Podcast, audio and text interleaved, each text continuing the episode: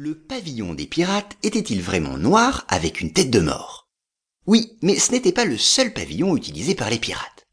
La première utilisation signalée du pavillon noir avec une tête de mort par des pirates date de 1700. Le capitaine du His Majesty Ship Pool fut cette année-là attaqué au large de Cuba par un pirate français. Et le bateau de celui-ci arborait bien un pavillon noir avec en blanc une tête de mort, des tibias croisés et dessous un sablier. Ce sablier était le symbole du